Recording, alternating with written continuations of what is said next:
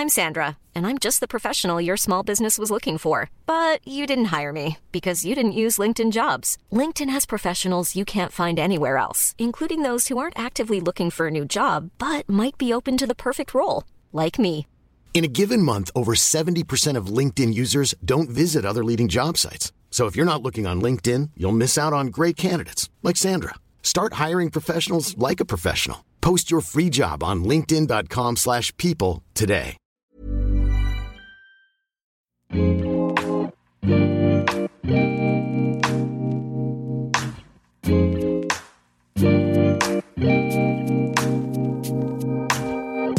à tous, bienvenue sur le comptoir de la psychologie. Un nouveau thème aujourd'hui euh, nous attend, qui j'espère va beaucoup vous intéresser parce que comme beaucoup de thèmes ils sont propres à tous.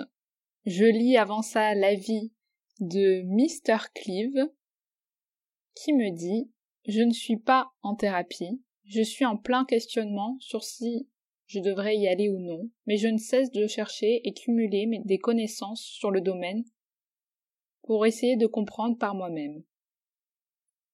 Et les livres de Freud, complétés par le podcast, me permettent de mieux me comprendre. Merci, je le conseille sans réserve.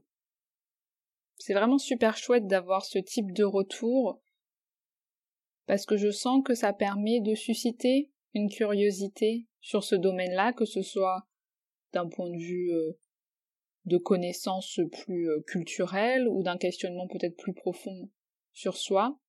Encore une fois, je rappelle souvent que ça ne remplace en rien un travail avec un thérapeute.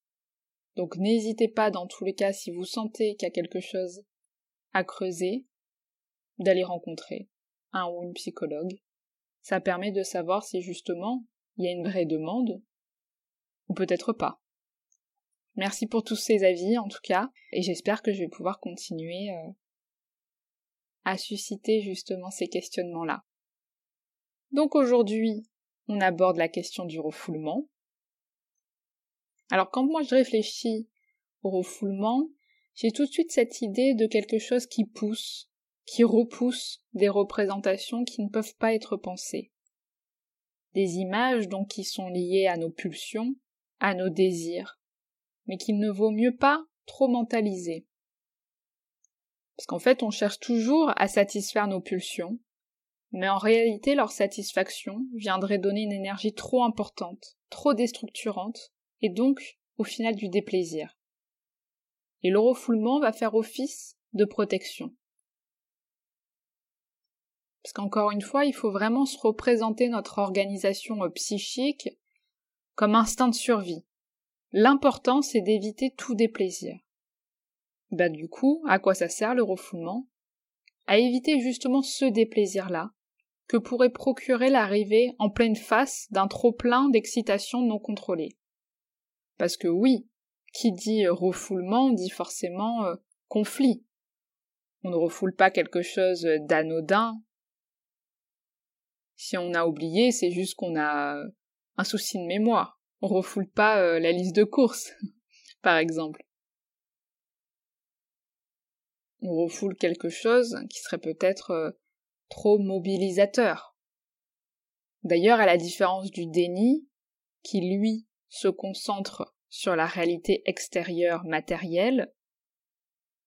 Donc par exemple dans le déni, c'est quand euh, on peut être face à une situation qui s'est passée et on ne reconnaît pas.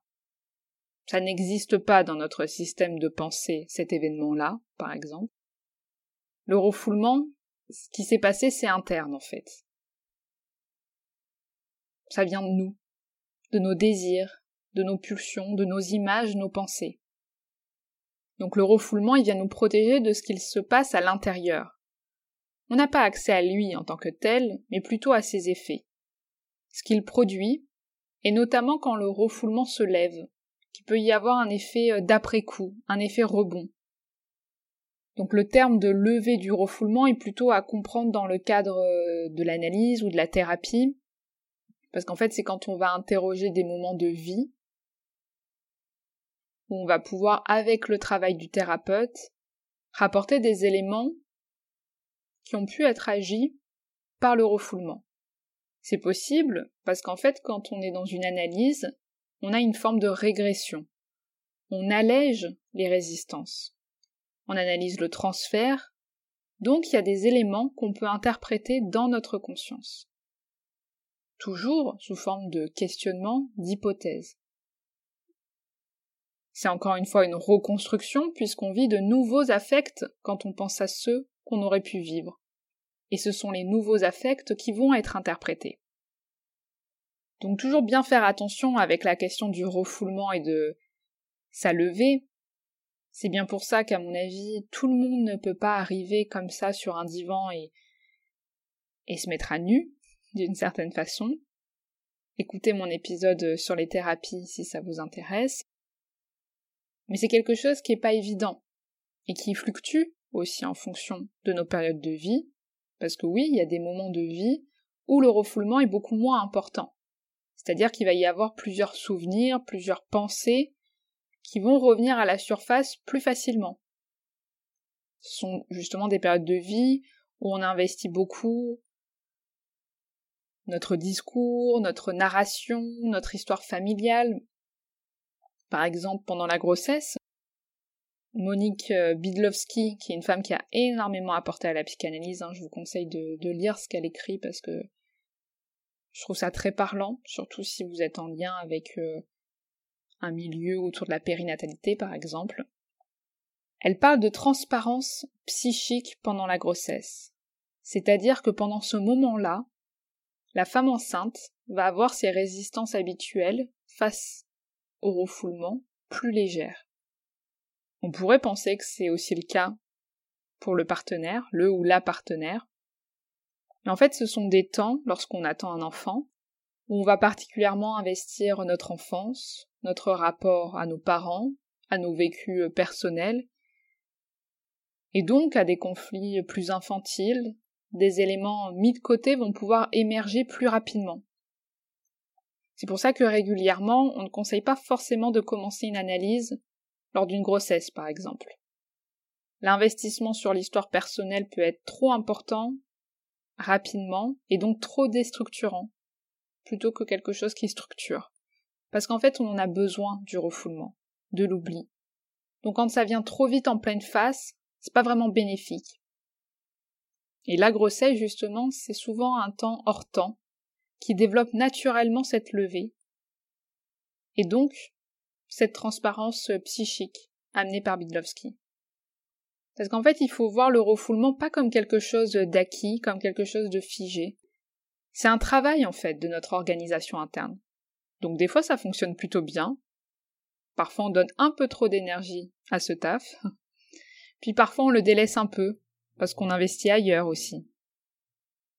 Ce qu'on refoule cherche souvent à faire un petit peu euh, toc-toc pour nous rappeler qu'il faut ranger le garage, donc il faut maintenir la porte fermée. C'est quelque chose qui demande une forme d'activité. On peut dire qu'il y a plusieurs refoulements, ou en tout cas plusieurs sens aux différents refoulements. Il y en a qui sont plus défensifs, donc je ne préfère pas le penser. Je pense même pas au fait qu'il faut le penser puisque ça n'existe pas dans mon esprit et c'est en défense face à quelque chose sûrement qui serait euh, trop invalidant pour être avec les autres, pour être avec soi. Puis il y a des refoulements qui sont beaucoup plus élaboratifs, donc qui permettent d'être plus disponibles pour d'autres tâches, d'autres investissements. Par exemple, l'enfant, on parle du fait qu'il passe dans une période de latence. Donc c'est un moment où ses investissements, ses curiosités, notamment euh, sexuelles, écoutez euh, mon épisode euh, sur sexuel et sexualité en psychanalyse, ils vont être mis de côté aussi pour pouvoir apprendre, pour pouvoir investir la lecture, la logique, le sport, les liens avec les autres. Donc par exemple, si on prend l'épisode sur le DIP, l'enfant va à un moment se dire qu'il aimerait bien vivre seul avec son père ou avec sa mère. Exemple un petit peu euh, léger que je peux donner. Mais tout ça, ça va lui faire ressentir d'un point de vue interne un certain nombre euh, d'affects, d'émotions, qui vont pouvoir être mis au travail du refoulement pour après investir de nouvelles choses, donc apprendre euh, à compter, par exemple. Donc le refoulement, comme toute opération, comme tout fonctionnement ou manifestation de l'inconscient, n'est pas à prendre de façon euh, catégorique. C'est encore une fois quelque chose qui se reconstruit, qui est pris par différents mécanismes pour symboliser. Ça bouge, ça donne une image, ça se déplace. Et lorsqu'on le pense à la conscience, c'est que ce n'est plus refoulé, c'est toujours déguisé.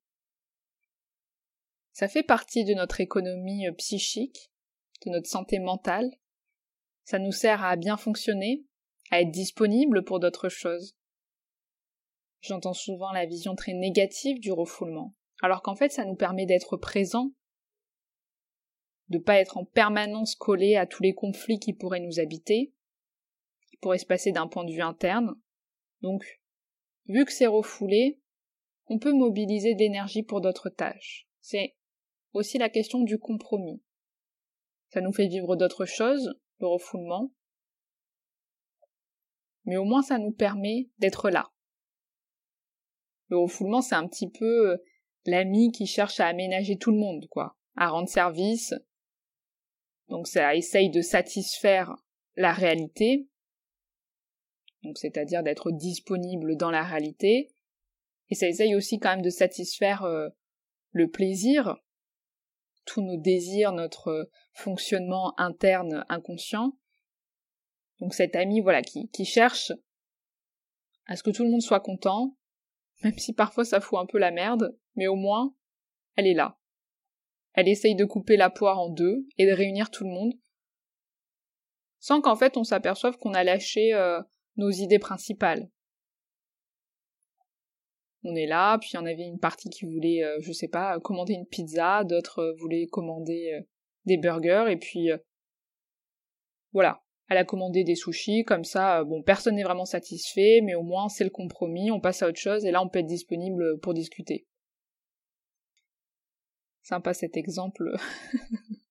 J'espère que vous n'allez pas retenir que ça du refoulement, ça serait un petit peu trop léger.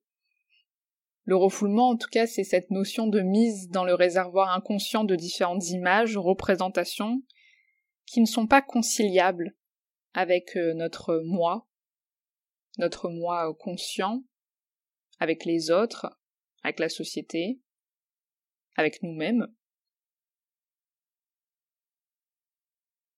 Et d'ailleurs, on peut se demander euh, à quoi répond d'une certaine façon aussi le refoulement. C'est-à-dire, est-ce que est-ce c'est par exemple le refoulement qui produit de l'angoisse Ou est-ce que c'est l'angoisse qui produit le refoulement? Parce qu'on associe souvent ces deux données-là, la question de l'angoisse et du refoulement. Et en fait, au début, si on en revient à, à notre bon vieux Freud, il se dit que c'est parce qu'on refoule qu'on est angoissé.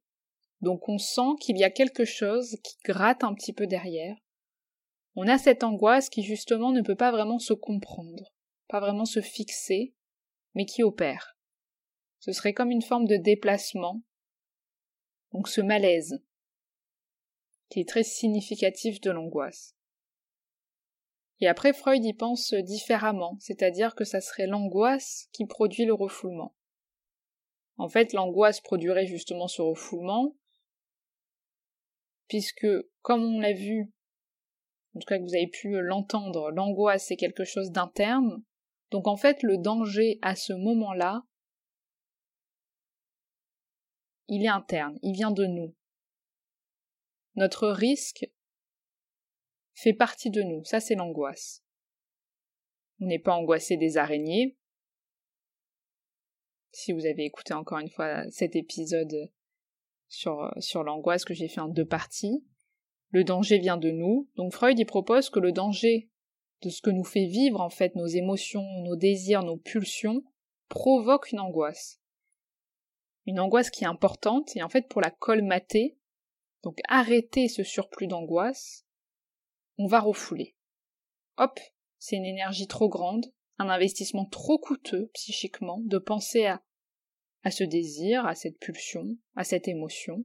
Donc on va la mettre au placard. Parce qu'en fait, quand le risque est interne, on ne peut pas prendre ses jambes à son cou et se barrer comme quand on a peur d'une araignée. Donc on range, on met la poussière sous le tapis, et puis on s'installe euh, tranquillement sur notre fauteuil et on oublie le bordel qu'on a mis là-dessous. Donc le refoulement est très lié avec l'angoisse. C'est pour ça qu'on peut supposer que beaucoup de personnes se disent euh, pas du tout angoissées dans la vie. Elles pensent jamais à telle ou situation, tel contexte qu'ils ont vécu. Mais en réalité, vaut peut-être mieux pas aller voir le bordel qu'ils ont au grenier.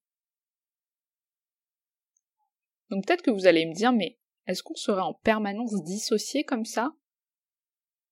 Peut-être que vous n'allez pas me le dire, vous vous posez pas la question, mais moi je me la suis déjà posée, donc euh, j'ai envie d'en parler, puis c'est mon podcast, donc euh, je fais ce que je veux. non, je rigole. Mais euh, je pose quand même la question. Donc en fait, je pense pas que ce soit une forme de dissociation au sens de il y a le vrai soi et le faux. C'est plutôt de l'ordre de cette économie psychique, du remaniement. On a besoin pour fonctionner de mettre sous le tapis certains ressentis et être efficient pour d'autres. Je vous l'ai expliqué comme cet ami qui rend service un petit peu à tout le monde. Donc ça ne veut pas dire que ça peut pas bouger d'un moment à l'autre. Comme notre corps, des fois on a besoin de tirer plutôt sur les bras pour porter quelque chose, et ça vient protéger notre dos. C'est une question de balance. Ça ne veut pas dire que le bras et le dos sont deux parties dissociées. Mais il est vrai que dans certaines situations, le refoulement peut être trop important, et donc il y a quelque chose qui va tenter de s'exprimer par tous les moyens, notamment par le corps. C'est pour ça que certains disent euh, Oula, il faut vraiment parler parce que sinon tu vas tu vas être malade.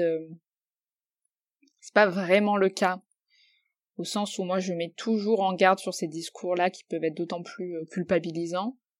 C'est jamais du tout psy ou du tout corps. L'important c'est de pouvoir réfléchir à ce que dit le corps, notamment dans des signes euh, plus chroniques, de se poser des questions. Bah tiens, qu'est-ce qui se passe d'un point de vue médical, quelles sont les hypothèses, mais qu'est-ce qui se passe aussi d'un point de vue euh, psychique? Donc toujours penser à plusieurs pistes sans être dans le dogme d'une seule. Parce que comme pour tout, la défense a ses limites et peut se retourner contre elle. Donc comme je le souligne à chaque fois, il n'y a rien de tout bon ou de tout mauvais, on met en place certaines choses, malgré nous qui sont là pour nous protéger, pour réparer, pour permettre. Mais parfois c'est trop coûteux. Parce que le refoulement, c'est pas quelque chose qu'on met loin, dont on ne se souvient plus. C'est quelque chose d'actif, c'est-à-dire qu'en permanence on est encore en train de refouler. Ce n'est pas acquis. Le retour du refoulé cherche en permanence à intervenir de nouveau, c'est une lutte, on peut dire, qui est toujours agissante, une lutte silencieuse mais elle agit. Parfois la lutte est plus simple, plus légère, et parfois on peut être dans un contexte où le fait de contrer cela demande une énergie considérable. Donc le refoulement, pour conclure, est important parce qu'il fait partie de la vie, tout comme le fait qu'il soit moins opérant à d'autres moments, ou qu'il y ait des retours. Là où il peut être plus problématique, comme tout, c'est dans son aspect plus euh, disproportionné, ou que celui-ci en devient l'unique moyen de se défendre, de ce qui des fois est inconciliable, et l'énergie dépensée pour garder la porte du placard fermée inhibe totalement notre possibilité d'investir ailleurs, et du coup, dans ces moments-là, c'est possible que le corps prenne parole, ou alors qu'on se retrouve dans une situation où c'est difficile d'entreprendre des nouvelles choses, d'apprendre, de créer, c'est souvent des signes aussi qu'on est trop mobilisé ailleurs. Mais encore une fois, il faut le voir comme quelque chose qui est là pour nous, le refoulement. On a besoin de cette défense. On a besoin d'être disponible. Donc toujours penser dans à quoi il vient répondre, qu'est-ce qu'il amène, quel sens ça prend, le refoulement, dans sa valeur positive, dans sa valeur élaborative, et également penser à ces biais, qui existent forcément aussi. Voilà. J'ai pas parlé aussi du refoulement euh, originaire, parce que j'ai un petit peu peur de vous perdre, mais euh, n'hésitez pas à creuser un petit peu plus la question, si ça vous plaît, à vous pencher un petit peu plus dans des lectures. Je sais que certains euh, sont très friands d'un côté beaucoup plus technique aussi de la psychanalyse, je cherche pour le moment à ce que mon podcast puisse être accessible au plus grand nombre, donc amener quelque chose qui parle à tout le monde, mais libre à vous d'être actif dans ce contenu-là, et donc de creuser. quand ça vient de soi, c'est d'autant plus euh, percutant. Je vous souhaite une bonne soirée, une bonne journée, puis je vous dis à bientôt. Salut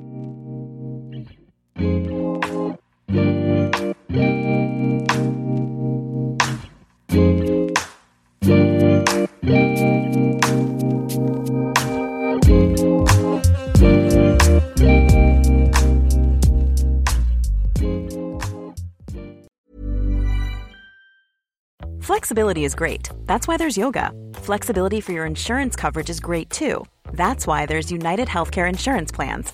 Underwritten by Golden Rule Insurance Company, United Healthcare Insurance Plans offer flexible, budget friendly coverage for medical, vision, dental, and more. One of these plans may be right for you if you're, say, between jobs, coming off your parents' plan, turning a side hustle into a full hustle, or even missed open enrollment. Want more flexibility? Find out more about United Healthcare Insurance Plans at uh1.com. Planning for your next trip? Elevate your travel style with Quince. Quince has all the jet setting essentials you'll want for your next getaway, like European linen, premium luggage options, buttery soft Italian leather bags, and so much more. And is all priced at 50 to 80% less than similar brands. Plus, Quince only works with factories that use safe and ethical manufacturing practices. Pack your bags with high-quality essentials you'll be wearing for vacations to come with Quince. Go to quince.com slash pack for free shipping and 365-day returns.